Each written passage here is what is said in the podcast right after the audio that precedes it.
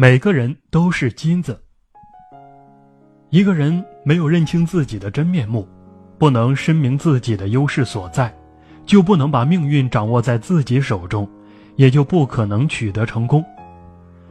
不要认为自己一无是处，每个人都是金子，能不能发光，关键在于你能否发掘自己的闪光之处。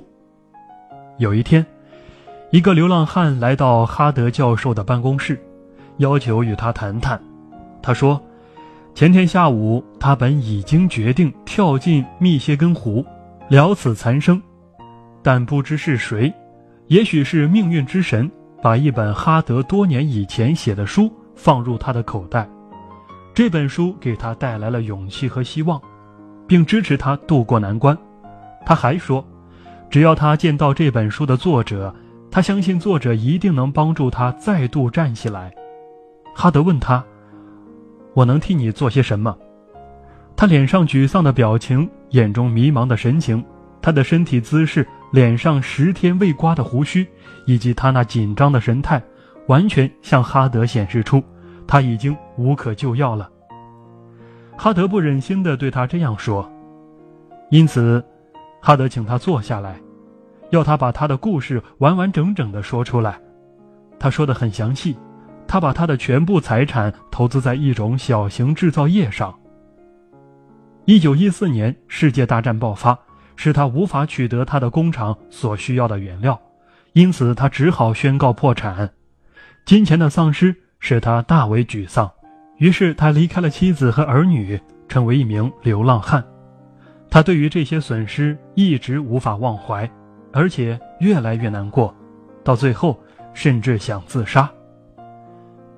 他说完他的故事后，哈德对他说：“我已经以极大的兴趣听完你的故事，我希望我能对你有所帮助，但事实上，我却没有能力帮助你。”他的脸立刻变得苍白，他低下头，喃喃地说道：“这下子完蛋了。”哈德听了几秒钟，然后说道：“虽然我没有办法帮助你。”但我可以介绍你去见本大楼的一个人，他可以协助你东山再起。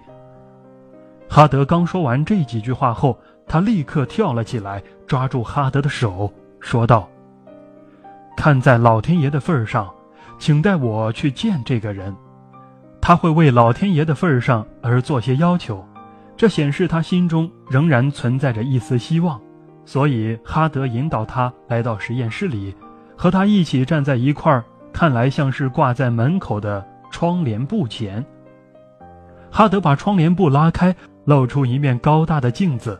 哈德用手指着镜子说：“我答应介绍你跟他见面，就是这个人，在这世界上，只有这个人能够使你东山再起。”他朝着镜子向前走了几步，用手抚摸他长满胡须的脸孔。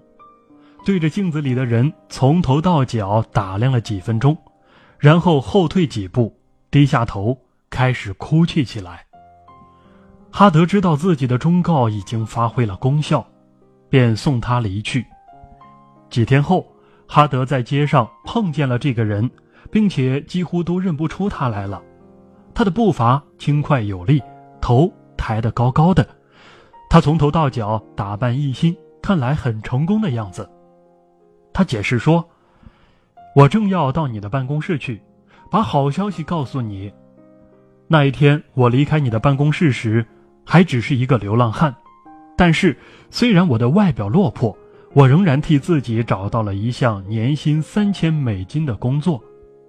老天爷，一年三千美金，并且我的老板先预支了一些薪水给我，要我去买些新衣服。”还让我先寄一部分钱回去给我的家人。我现在又走上成功之路了。在从来不曾发现自立价值的那些人的意识中，原来隐藏了伟大的力量和各种潜能。我们首先要意识到，自己就是一个蕴含着无尽宝藏的世界。每个人都有自己的个性和长处。每个人都可以选择自己的目标，并通过不懈的努力去争取属于自己的成功。每个人都具有特殊才能，每个人应该尽量灵活运用自己的这项特殊才能。